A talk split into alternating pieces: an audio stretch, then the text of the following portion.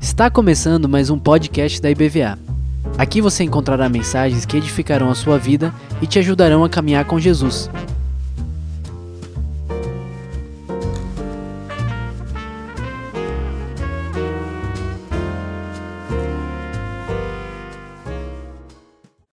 Todo poder pertence a Ele. Se Ele tem todo poder, toda, todas as coisas podem acontecer à medida da vontade dele. Nada é impossível para Deus. Amém? Abra sua Bíblia, Lucas, no capítulo 7, verso 36 a 50. Nós vamos ler texto, e é um trecho desse capítulo e conta uma história muito emocionante, uma das histórias mais emocionantes no Novo Testamento. Não sei se você se emociona com uma história como essa, mas é muito comum acontecer. Lembrando, pessoal, que leu a palavra, a Bíblia toda durante o ano de 2023 e ainda não recebeu o nosso presente, que é um troféu de lembrança, pode procurar a gente na secretaria, dar o seu nome e a gente providencia o seu troféu, né? Porque nós entregamos para todo mundo que procurou, mas pode ser que tenha alguém que chegou de viagem e não tenha recebido ainda. Procure na terça-feira, porque amanhã, segunda-feira, é feriado aqui em Lauro de Freitas. Somos de uma cultura, né, o Brasil é de uma cultura católica e tem alguns feriados que são alusivos a isso, né, a um programa, a um projeto de é, é, orientação católico. E é feriado porque é feriado do padroeiro aqui de Lauro de Freitas. Por isso, amanhã a igreja não estará aberta, né, amanhã é feriado. Somente Lauro de Freitas. Vamos lá no texto, você já achou? Nós cantamos aqui a música, né? Eu quebro meu vaso, eu quebro meu vaso. Eu fico pensando, quem não conhece a Bíblia deve ficar achando meio doido esse negócio, né? O Ademir cantando, eu quebro meu vaso, eu quebro meu vaso. Por que, que você quebra o vaso, mano? Qual é o problema que você tem com o seu vaso? Mas a música tem a ver com essa história. Então agora você nunca mais vai cantar essa música sem saber o que, que você está cantando né? porque ela trata exatamente disso. Lucas 7,36 Convidou um dos fariseus para que fosse jantar com ele. Jesus, entrando na casa do fariseu, tomou lugar à mesa. E eis que uma mulher da cidade, pecadora, sabendo que ele estava à mesa na casa do fariseu, levou um vaso, aí o vaso aí, levou um vaso de alabastro, de perfume, de unguento, e estando por detrás, aos seus pés, chorando, regava-os com suas lágrimas e os enxugava com seus próprios cabelos. Que cena! E beijava-lhe os pés e os ungia com aquele perfume. Ao ver isto, o fariseu que o convidara disse consigo mesmo, olha ele pensando, a leitura que ele fez. Se este Jesus fora profeta, bem saberia quem e qual é a mulher que lhe tocou, porque é pecadora. Imagina na cabeça dele, que absurdo. Como é que Jesus está permitindo isso? Dirigiu-se Jesus ao fariseu, olhou para ele e disse: Simão, uma coisa tem a dizer-te. E ele respondeu: Dize-a, mestre. E Jesus conta a historinha. Certo credor tinha dois devedores. Um lhe devia 500 denários e o outro 50. 500 e o outro 50. Não tendo nenhum dos dois com que pagar, perdoou-lhes ambos. Qual deles, portanto, o amarás mais? Outra tradução diz: Né? Sendo generoso, perdoou os dois. Qual deles, portanto, o amará mais? Simão avaliou, respondeu: Suponho que aquele a quem mais perdoou. Replicou-lhe: Julgaste bem. E voltando-se para a mulher, disse a Simão: Vês esta mulher? Entrei em tua casa, não me deste água para os pés. Esta, porém, regou os meus pés com lágrimas e os enxugou com seus cabelos. Não me deste ósculo, beijo, você não me beijou. Ela, entretanto, desde que entrei, não cessa de me beijar os pés. Não me ungiste a cabeça com óleo mas com bálsamo, com perfume, ela ungiu os meus pés. Por isso te digo: perdoados lhe são os seus muitos pecados, porque ela muito amou. Mas aquele a quem pouco se perdoa, pouco ama. Então Jesus disse à mulher: Perdoados são os teus pecados. Os que estavam com ele à mesa começaram a dizer entre si: Quem é este que até perdoa pecados. Mas Jesus disse à mulher: Vamos dizer juntos? A tua fé te salvou, vai-te em paz. Maravilhoso, Senhor, podermos receber a tua palavra, podermos, Senhor, aprender na tua palavra e queremos que o teu Espírito Santo, Senhor, pedimos isso, seja poderoso no coração de cada um de nós para nos dar, Senhor, a visão clara, direta daquilo que o Senhor quer nos falar com esse episódio.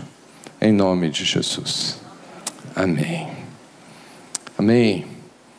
Tem uma figura aí, né, para a gente colocar, só para lembrar disso, né, dessa cena, para ficar mais visível, né, essa realidade. E a gente poder entender como é que que, que a gente pode falar sobre o que, que é a ideia de cortesia mínima ou honra ao máximo? Cortesia mínima ou honra ao máximo.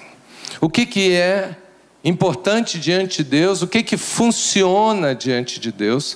Claro que lendo a história, todo mundo já tem clara noção de que honra ao máximo funciona. E nós estamos falando e comparando duas pessoas. Uma é o fariseu que convidou Jesus. A outra pessoa é a mulher pecadora, provavelmente uma prostituta, uma mulher da vida, que estava, que entrou, entrou e invadiu aquela, aquele jantar ali para honrar Jesus. E a gente, claro, conclui que ela, que deu certo para ela, porque ela recebeu de Jesus aquilo que ela mais precisava. Jesus disse: Perdoados te são os teus muitos pecados. Então foi uma história que acabou bem, funcionou muito bem, deu resultado para aquela mulher, mas não foi do mesmo jeito para Simão, o fariseu. E é interessante a gente é, observar que o fariseu era o religioso da história. A mulher era a mulher da vida. Não era ninguém com uma reputação louvável. E ela saiu ganhando e ele saiu perdendo. Por que isso? Ah, porque Deus não gosta de pessoas religiosas? Não, não tem nada a ver com isso. Mas tem a ver com a postura, a atitude que a gente toma diante de Deus e que pode ser e deve ser a chave para a gente encontrar aquilo que a gente está buscando diante de Deus, aquilo que a gente precisa. Eu gosto muito de falar sobre isso e gosto muito de tratar essas questões, porque a gente lida com muitas pessoas que vêm à igreja e as pessoas vêm à igreja buscando alguma coisa de Deus. E a gente sempre encontra pessoas que parece que elas não encontram nada de Deus. e a gente fica pensando, Deus faz seleção de pessoas? Não. A Bíblia diz que Deus não faz seleção de pessoas. Mas a atitude que a gente toma diante de Deus pode causar um dano muito sério na nossa caminhada com Ele. É isso que a gente aprende com um texto como esse. Por isso que falar dessa mulher e falar da atitude dela é algo muito importante. Por quê? Porque isso pode trazer clareza para a gente. Talvez você que já seja um crente muito antigo, você até hoje ainda fica com aquela sensação que tem algo errado na sua relação com Deus. Não importa que tipo de decisão ou iniciativa que você teve em relação à fé. Importa é a forma como você está vivendo com Deus. Então a gente encontra, por exemplo, pessoas que vêm na igreja da, me da mesma forma como elas vão no shopping. Já viu como é que é? Pensa aí, você indo no shopping e indo para a igreja, é a mesma coisa? Por que, que não? Porque as motivações são, são diferentes. Mas tem gente que vem na igreja com a mesma motivação. Não, eu vim aqui para consumir. Né? A igreja tem uns produtos espirituais interessantes que eu estou precisando, né? Então, estou precisando desses produtos. E eu, eu, eu preciso, né? Então, como é que faz para consumir? O que, que faz? Quanto custa? Tem até a igreja que chega lá e diz até o preço, né? E as pessoas acreditam que é dessa forma. Tem pessoas que vão para a igreja porque elas querem é, fazer parte de uma comunidade. Hoje se fala muito disso, a importância de ter uma comunidade, de ter amigos, de fazer um network, né, de ter bons relacionamentos. Tem gente que vem para a igreja só por causa das crianças. Não, eu quero ensinar espiritualidade para os meus filhos. Ah, eu quero que meu filho tenha uma cultura espiritual. Então, eu levo para a igreja. Porque eu faço questão de ensinar. Essas coisas são até né, de forma interessante, pode me trazer para perto de Deus. Mas as portas ainda estão fechadas se a minha forma de estar diante de Deus é uma forma de quem apenas está trazendo uma cortesia mínima. O que, que isso quer dizer? Aquele fariseu era um religioso Jesus já estava famoso, conhecido, multidões o seguiam. Então ele convidou Jesus para jantar na sua casa e ele fez o mínimo de cortesia. O que, que é? Preparou um jantar, convidou algumas pessoas e recebeu Jesus na sua casa. Talvez achando que aquilo já era dar muito para Jesus e que ele já se tornaria merecedor. Essa é uma cultura que a gente usa muito hoje, que é a cultura do mérito e da cobrança também. No tempo do fariseu, a cultura era mais ou menos do tipo: ou você honra uma pessoa ou você envergonha ela. Tanto é que Jesus foi perseguido depois por fariseus, que eu não sei se Simão estava no meio, e esses fariseus, eles tentavam envergonhar Jesus, colocar Jesus em alguma situação de pegadinha para Jesus ficar apertado com a situação. Ou a gente honra, ou a gente envergonha.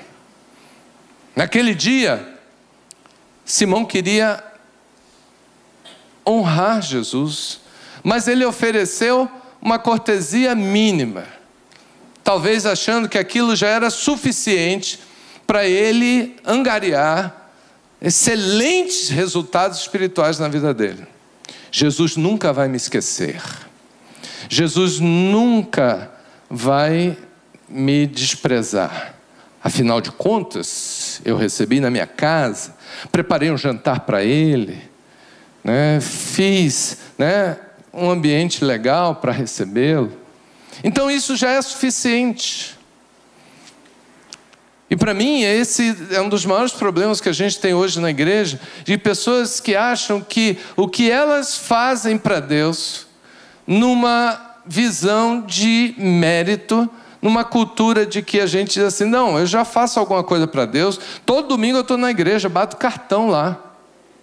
Até sento no mesmo lugar. Hoje eu briguei aqui, né? Botei um bocado de gente para sair do lugar. Disse: olha, ninguém pode sentar em lugar repetido. Tem gente que já viciou a cadeira, né? E botei todo mundo para mudar de lugar hoje de manhã. Porque tem gente que acha que já está fazendo o suficiente para merecer as bênçãos de Deus. É mérito. Essa cultura do mérito é um problema hoje. Então, assim, se eu dou o mínimo de cortesia para Jesus, olha, Jesus, eu faço minhas orações, né? eu já busco o Senhor. Então, e eu lembro lá no capítulo 18, eu, eu, a gente tem que citar isso, aparece um episódio né, bem parecido com esse, só que é um fariseu e um publicano, um cobrador de impostos, que vão para o templo orar. Qual era o convite da oração no templo? Qual era o convite? Quem lembra? Todo mundo lembra. Segunda, segundo livro de Crônicas 7,14. Agora lembrou, não lembrou? Qual era o convite? Quando Salomão inaugurou o templo, ele disse: Olha, Deus falou: Olha, nesse templo aqui vai ser o seguinte: eu vou abençoar da seguinte maneira. Se o meu povo, que se chama pelo meu nome, está aí na tela, vamos ler juntos. Se humilhar, olha a primeira palavra: se humilhar, e orar, e me buscar, e se converter dos seus maus caminhos, então eu ouvirei dos céus, perdoarei os seus pecados e. Ou seja, vou abençoar e promover resultados excelentes. Mas tem que começar com o quê? Humilhar, orar, buscar, confessar. Aí vai o fariseu e o publicano para orar. O publicano é o cobrador de impostos, fariseu religioso cheio de si. E quando ele começa a orar, ele entra e vai o mais perto e diz: Senhor, estou aqui para falar contigo. Olha, eu sou um homem correto, eu sou uma pessoa honesta, eu procuro fazer tudo certo. Não sou como certas pessoas o cobrador de impostos estava lá atrás, não, não ousava nem entrar, e ele já começou a se comparar e dizer: Não sou como esses roubadores, ladrões. Né? Imagine se os, o pessoal da Receita Federal fosse cobrar imposto na porta da sua casa. Bater lá e dizer assim: Estou aqui para receber. Você não ia gostar nada da cara dessa pessoa, né? Aí imagine se ele vai para a igreja orar do seu lado. E os fariseus tinham esse drama, né? E, eles, e ele orava assim, dizia, Senhor, olha, eu estou jejuando duas vezes por semana, hein? Estou jogando pesado no jejum e estou dando dízimo, não estou deixando de pagar lá meu compromisso. Então, e agora? O que, que eu quero? Claro, eu quero ser abençoado. Mas não vem nada. E Jesus conta que o, o, publicano, aquele cobrador de impostos, ficava lá na entrada, batendo no peito, dizendo: Senhor, tem misericórdia de mim, eu sou um pecador terrível, não sou digno nem de estar aqui. E aí ele conclui dizendo: Olha, dos dois, quem é que desceu lá do templo justificado? Ele pergunta: Quem é que desceu justificado? Quem é que foi abençoado? Jesus querendo mostrar que aquelas pessoas que se quebrantam, que reconhecem que o Senhor precisa ser honrado, respeitado, inclusive reconhecendo a sua insignificância e adorando a Deus, porque apesar de eu ser uma pessoa que não mereço nada, o Senhor, por graça, me abençoa. Então, quando a gente pensa nisso, a gente começa a avaliar, analisar. Como é que eu tenho buscado a Deus? Que tipo de conduta eu tenho tido? Será que eu sou dessas pessoas que apenas oferecem cortesia mínima? Eu já dou alguma coisa, isso já me garante, de alguma forma, bênçãos divinas. Ah, pastor, eu já entendi que isso não é o certo. Mas como é que a gente corrige isso? Como é que a gente muda isso? Eu fico mais preocupado ainda nessa situação. Passa uma página aí no capítulo 8 de, de Lucas. Capítulo 8. Quando tinha uma quantidade enorme de gente ouvindo Jesus, no verso 4, Jesus começa a contar a parábola do semeador. E todo mundo que conhece a parábola do semeador sabe que Jesus estava mostrando que a palavra de Deus chega para todo mundo, mas a resposta não funciona bem para a maioria das pessoas. E aí ele fala da semente lançada no caminho que o diabo rouba. É aquela pessoa que ouve a palavra de Deus e logo depois alguma coisa de forma espiritual acontece no seu coração e aquela mensagem é sacada e ele não tem mais nenhum tipo de ligação com Deus. A pessoa ouviu a palavra, mas perdeu a palavra. O segundo caso, ele diz que é o caso da semente lançada sobre as pedras que cresce rápido, mas quando vem o calor, quando, vem a tempestade, o problema, a luta, né, os problemas da vida, a pessoa desiste logo. Ela começa tão bem na fé e depois ela abandona. Ela vai embora. Ela se desvia. Aqui na igreja a gente usa esse termo. Desviou da fé. Ouviu a palavra e desviou da fé. Por quê? O terceiro caso é o caso da semente que cai entre as plantinhas que têm espinhos, cresce junto, os espinhos sufocam, e o texto diz que ela dá fruto, mas não chega a amadurecer. Leia aí no verso 14. A semente que caiu entre os espinhos, 8,14, são os que ouviram e no decorrer do dia foram sufocados com os cuidados, com riquezas e deleites da vida. Está falando aqui de prazer, de deleite, que é uma coisa da cultura. No terceiro milênio, as pessoas adoram o prazer. E ele diz aqui: os seus frutos, frutos espirituais na vida dessas pessoas, não chegam a amadurecer. Dá fruto, mas não amadurece. Você já chupou uma manga verde? Difícil. E um caju verde? Topa? não, não, não, não passa. Vai travar. Vai ou não vai? Vai. Pois bem, tem um bocado de pessoas que estão na igreja. Os dois primeiros casos, essas pessoas saíram, não ficaram.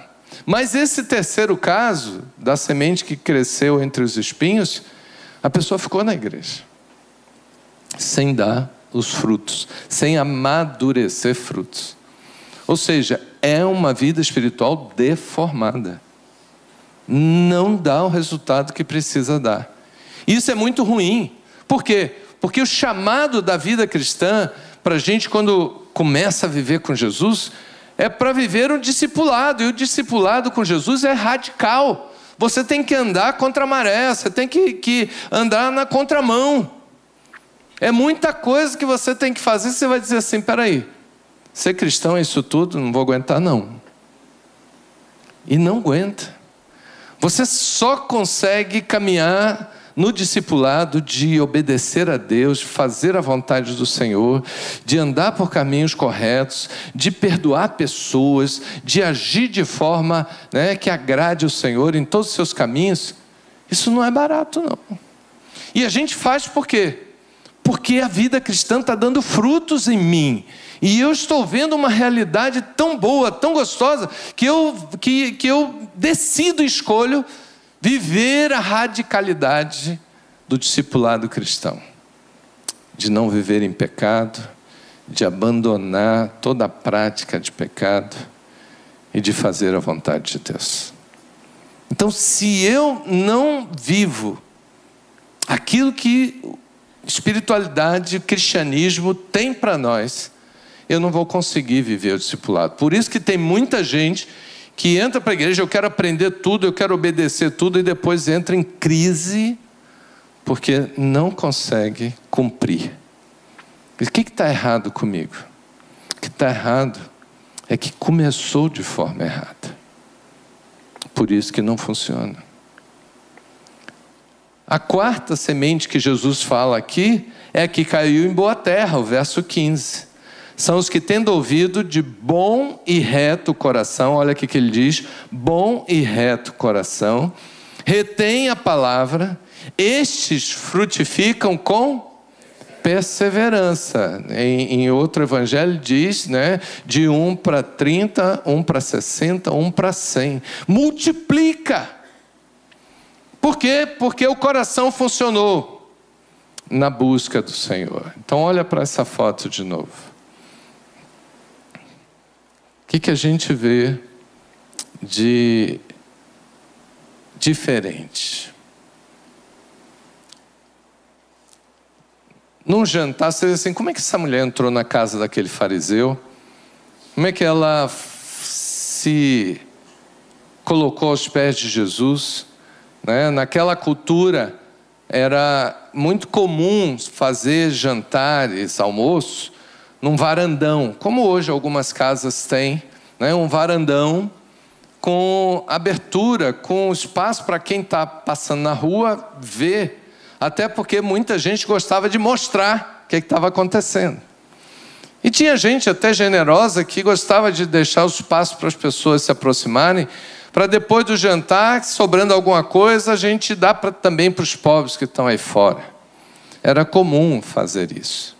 Então é era como se fosse assim um espaço com acesso para a rua, que hoje a gente aqui, né, com os riscos que a gente sofre, os perigos que nós temos, ninguém faz uma besteira dessa, né?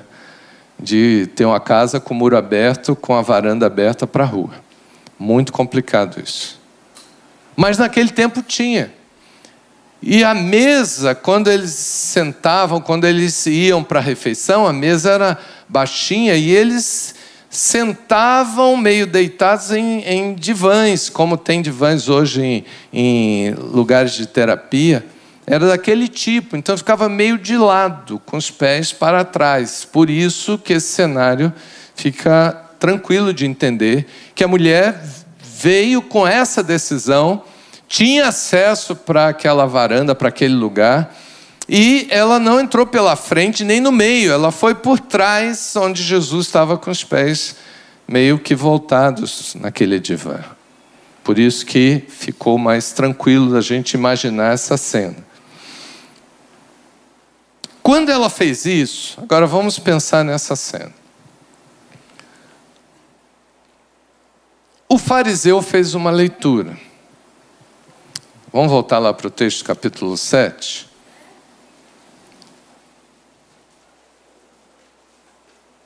O fariseu fez uma leitura. Verso 38 diz que ela, por trás, chorava, regava com lágrimas os pés de Jesus, enxugava com os cabelos, beijava os pés e ungia com aquele perfume caro. Ao ver isto, o fariseu que o convidara disse consigo mesmo. Você vê como é que ele começou a avaliar, a fazer a leitura daquela situação. Se este fora profeta, bem saberia quem e qual é a mulher que lhe tocou porque ela é pecadora. O que, que ele estava julgando aí? Quem que ele estava julgando? O próprio Jesus. Se Jesus fosse profeta mesmo, ele já desprezou Jesus naquela hora. Como ele ofereceu cortesia mínima, ele já começou a avaliar se ele tinha feito talvez o certo. Acho que Jesus não era tão importante assim para chamar para um jantar aqui na minha casa. Perdi a viagem. Perdi o jantar. Né? Esse Jesus não é profeta nada, porque se ele fosse profeta, ele faria algo para não deixar essa mulher da vida tocar nele. Ele já condenou Jesus de cara na situação. Você vê como isso é prejudicial na vida espiritual.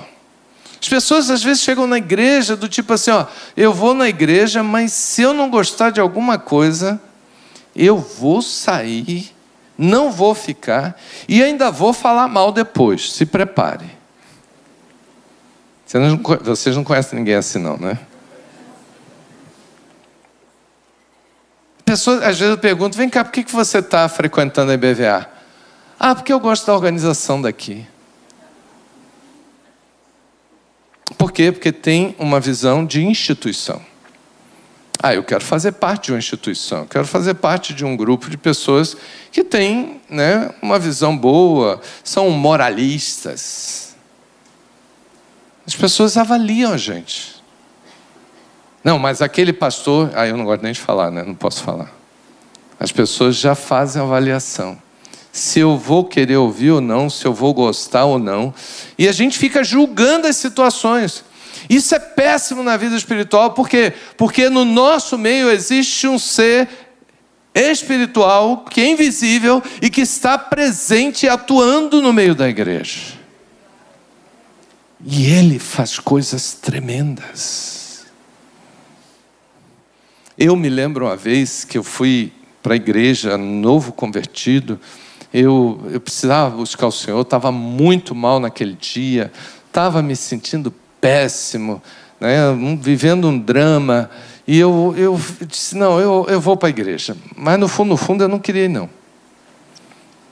E aí, quando eu cheguei, que eu entrei, descobri que a igreja estava lotada. Lotada. E deu vontade de voltar. Disse: não, não vai ter lugar vou voltar. Eu não sei que cargas d'água. Eu subi para a galeria, não foi aqui, né? Isso já tem tempo. E fiquei procurando lugar e pior, não tinha. E aí já estava começando o culto, aquela coisa, aquele movimento, as pessoas cantando, eu não estava com vontade de cantar. E, e eu fiquei, eu acabei ficando no meio, na escada. E quando disse, vamos sentar, eu sentei no chão, na escada. E aí o dirigente lá do culto fez o que eu menos gostaria que acontecesse no culto. Tem gente que já treme, sofre quando acontece isso. Ele virou e disse assim: Ore por alguém perto de você. Eu estava tão mal naquele dia. Eu não queria orar por ninguém. Eu não queria nem olhar para ninguém. Eu disse: Ó, me deixe. Baixei a cabeça, botei entre as pernas, eu estava sentado na escada, enfiei a cabeça entre as pernas. E fiquei ali para terminar aquele negócio logo, para não ter que olhar para ninguém, falar com ninguém. Tem gente que morre de medo quando fala disso na igreja. Ore por alguém. Mas naquela hora que eu estava ali e tentando, sabe, esquecer os problemas que eu estava vendo, alguém chegou perto de mim colocou a mão no meu ombro, falou no meu ouvido. Eu não sabia quem era, não podia nem olhar, com a cabeça enfiada no joelho. A pessoa disse: Eu quero orar por você. E começou a fazer uma oração que acabou comigo. Porque era tudo que eu precisava falar para Deus e não conseguia vomitar aquele negócio que estava dentro de mim. Ele orou com conhecimento de causa, ele sabia exatamente tudo o que estava acontecendo comigo. E eu tremi, eu comecei a chorar, comecei a me derramar diante de Deus. Eu fiquei dizendo: Deus, o Senhor mandou alguém aqui para me salvar. O Espírito Santo está na igreja e faz isso todos os dias. Ele usa, às vezes, uma frase na música para quebrantar o nosso coração. Às vezes, testemunho de uma pessoa. Às vezes, um momento de oração. Na vigília, sexta-feira, quem estava aqui, a gente estava orando por Laís e Marcos Nogueira. Né? Eles trouxeram a filhinha Olivia para a gente orar. Ela está com câncer, com metástase na medula. Um aninho. E a gente se reuniu aqui em volta deles para orar. Como é que a gente ora por uma criança numa situação dessa, um casal, primeiro filho? Queridos nossos, que a gente ama tanto, está aqui entre nós. O Espírito Santo passeia no coração da gente. Todo mundo que estava aqui não esqueçam aquele momento. O que Deus fez naquela hora. A gente orando aqui. Mas tem pessoas que vêm para a igreja com esse negócio assim, não, só eu ir para a igreja, Deus já tem que me abençoar. Poxa, deixei de ir para a praia. Né? Abri mão, o pessoal até me chamou lá para aquele barzinho. E eu abri mão disso para vir para a igreja. Não, então tem uma bênção para mim. Tudo errado isso. Como é que a gente tem um conceito diferente e errado de tudo que Deus pensa? Tanto é que Jesus resolve dar uma lição né, da cultura do amor pelo tamanho do perdão. E Jesus vira para ele e diz: Simão, Jesus estava lendo o coração dele. Simão, Jesus podia ter falado: Eu sei o que, é que você está pensando aí, que eu não sou nada, que não tem valor o jantar que você me ofereceu que eu não sou profeta. Você já me julgou, mas deixa eu dizer uma coisa para você. Um homem que tem é o credor de duas pessoas, um deve 500, o outro deve 50. E ele resolve, por bondade, perdoar os dois. Quem é que amou mais? Esse homem tão generoso. É claro, aquele que foi mais perdoado. Jesus disse: Você falou certo. Agora vamos fazer uma leitura dessa mulher? Vamos. Eu, quando entrei aqui, Jesus virou para ele e disse: Eu, quando entrei aqui, você não me trouxe água, que era da cultura, as ruas empoeiradas, sempre lavava os pés na entrada, tinha um baldinho lá e tal, e lavava. Você não me deu água para lavar os pés. Essa mulher Desde que ela chegou aqui, ela está derramando lágrimas nos meus pés. Você não se preocupou em enxugar, ela está enxugando com os cabelos. Você nem deu água, nem se preocupou com nada disso. Quando eu cheguei, você não me recebeu com beijo. Ela não cansa de beijar os meus pés. Você nem ungiu minha cabeça com óleo, que era da cultura também, a gotinha de óleo, fazer uma unção na cabeça. Óleo barato, óleo comum.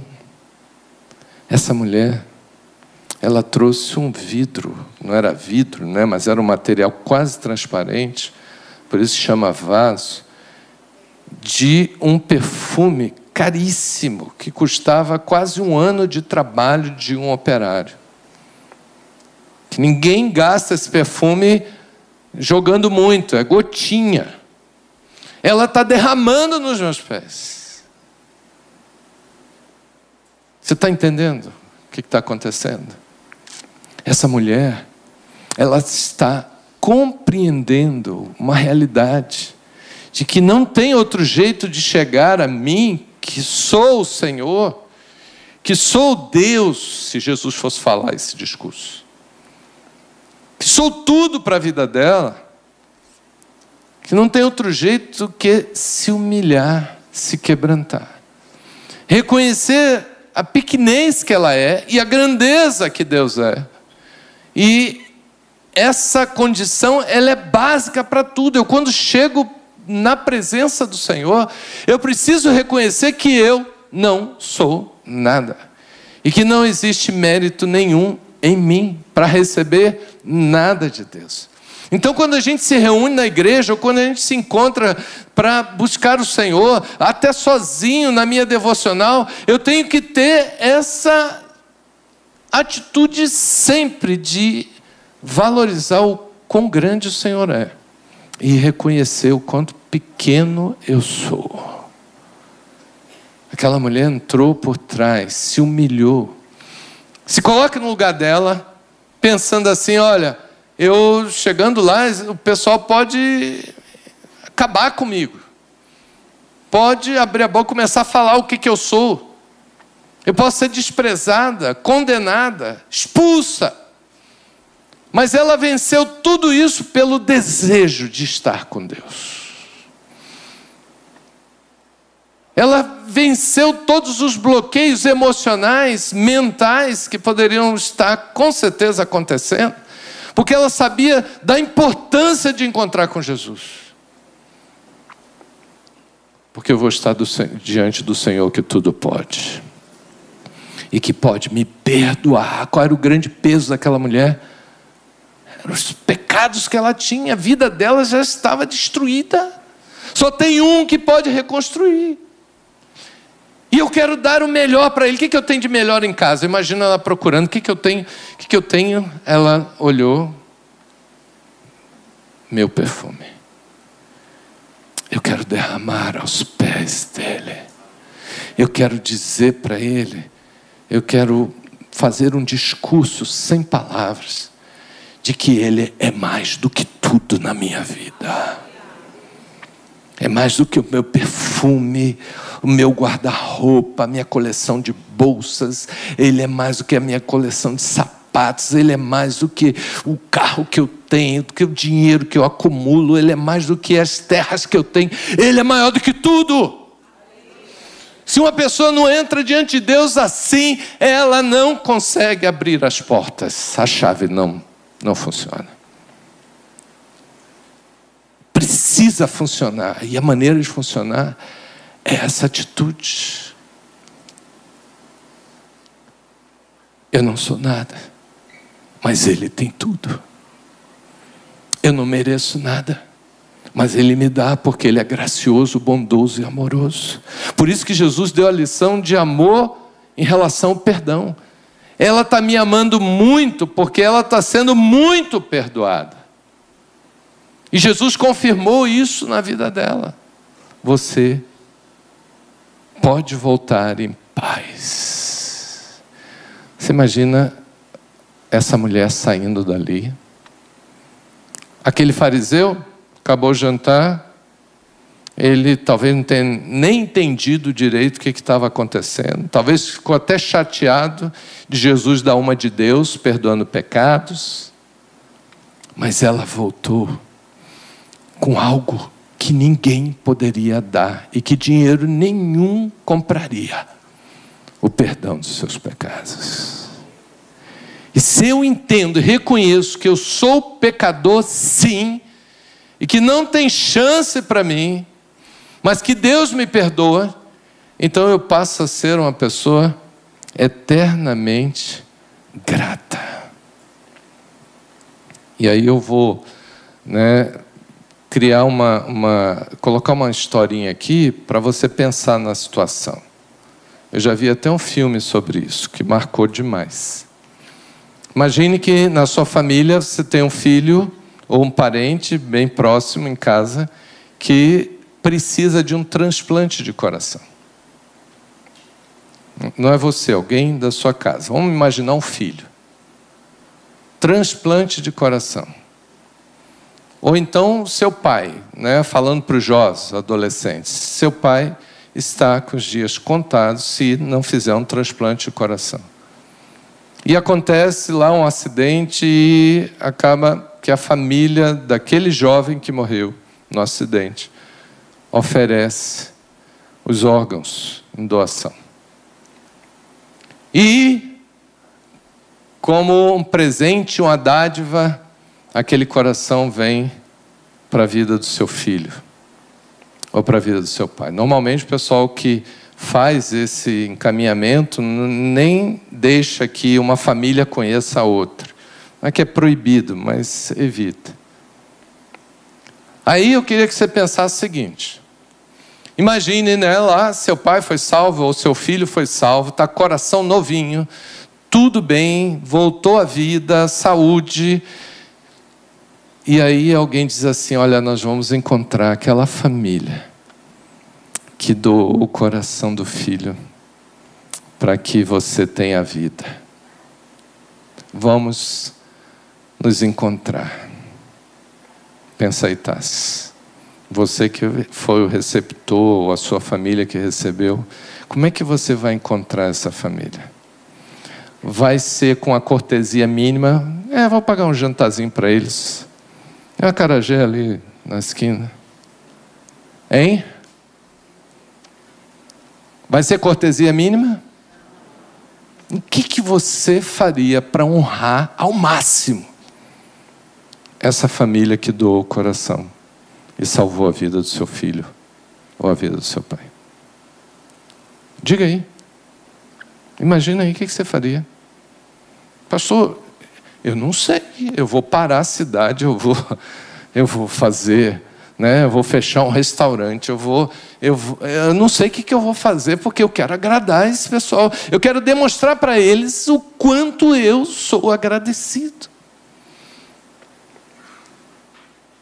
Imagine a mãe daquele jovem que morreu dizer assim: Deixa eu abraçar seu filho, porque ele está com o coração do meu. Que momento, que cena, fica marcado na história. E a gente nunca mais quer esquecer essas pessoas, pelo contrário, me diga que o que, que eu posso fazer. É essa atitude, exatamente essa, que uma pessoa que recebeu a palavra de Deus, entendeu o Evangelho e agora está vivendo com o Senhor, é exatamente essa atitude que dá resultado. Que o Senhor vira e diz: Perdoados são os teus pecados, vai em paz. Todos nós queremos isso, mas se a gente não fizer dessa forma, com humildade e honra, é essa cultura que é a cultura cristã. Então não venha para dentro da igreja para praticar a cultura do mérito, porque não funciona, da cobrança. Tem gente que chega para mim, pastor, já orei três vezes e nada.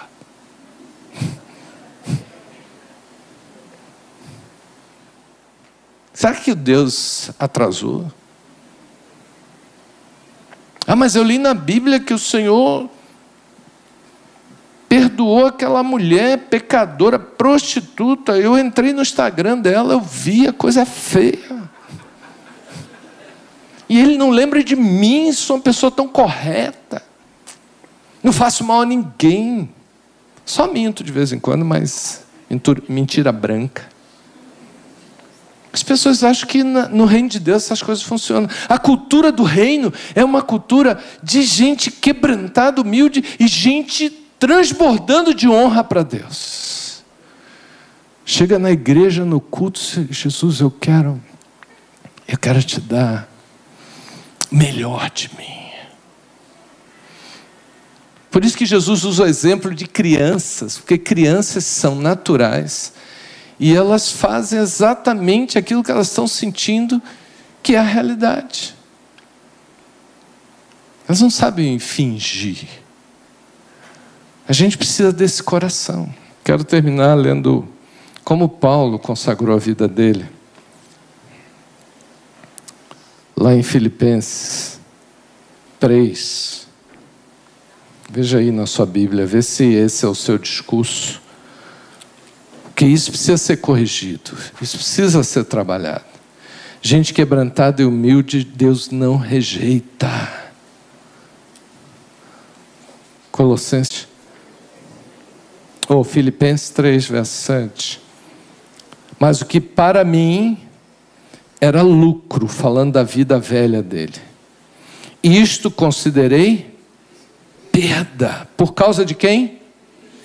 Cristo. Olha onde ele coloca Jesus. Ele, sim, deveras considero tudo como perda, por causa de que ele usa uma palavra linda, por causa da sublimidade do conhecimento de Cristo Jesus, do relacionamento com Ele, o meu Senhor, por amor do qual perdi todas as coisas e as considera como refúgio para ganhar o quê?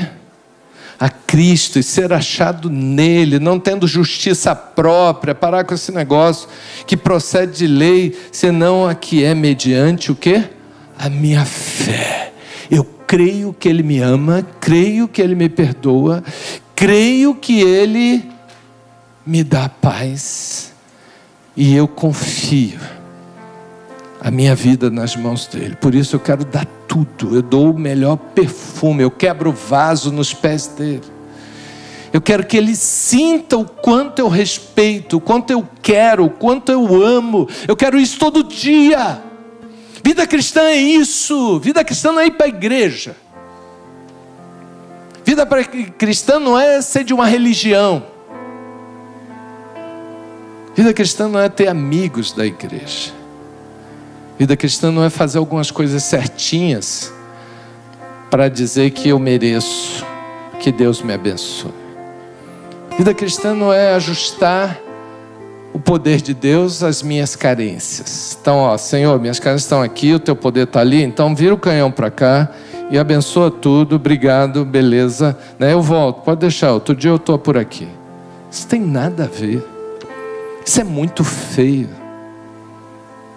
Gente que não ama Jesus, porque não entende o quanto custou perdão dos seus pecados. Não faz conta da cruz. Vai ler sobre a cruz e você chora. John Stott escreveu um livro chamado A Cruz de Cristo. Ele, teólogo, fez uma análise do que, que representa a cruz de Cristo. Você chora, diz assim: Meu Deus, como é que o Senhor pagou tão caro por um miserável como eu? Que loucura é essa? Eu estou apaixonado, estou apaixonado, estou maravilhado. Eu quero adorar o Senhor. Irmão, chega para lá, dá espaço aqui, porque eu vou levantar minhas mãos. Eu quero dizer para o Senhor o quanto eu amo. Isso é aqui, ó, coração. Vocês vale a pena me humilhar e honrar o Senhor? Ah, eu digo para vocês. É difícil a gente se humilhar. Não é fácil. Talvez você diga assim: olha, eu já me humilhei diante de algumas pessoas e me dei mal. A pessoa depois ainda me desprezou mais. Eu estava me humilhando e a pessoa me desprezou. E eu decidi que eu não ia me humilhar diante de mais ninguém. Me traiu, me enganou. Eu honrei alguém, dei o melhor de mim, mostrei tudo que eu tinha, e a pessoa falou mal de mim, a pessoa tentou me roubar, me enganou, eu não honro mais ninguém, eu só honro a mim mesmo e olhe lá. Mas eu quero dizer isso para você hoje. Só existe uma pessoa que não vai desprezar sua atitude humilde e que não vai se aproveitar de você honrá-lo é Jesus. Jesus não virou para aquela mulher e disse: Poxa, perfume caro, hein? Quero ir lá na sua casa para ver o que, que tem mais lá. Jesus não precisa do perfume, não. Jesus não precisa de nada de nós. Mas Ele observa a nossa atitude, faz a leitura, e a partir dessa leitura, Ele começa a promover resultados na nossa vida. Esse é o caminho. Essa é a chave se humilhar diante dele e honrá-lo com todo o coração. Vamos cantar de pé essa música?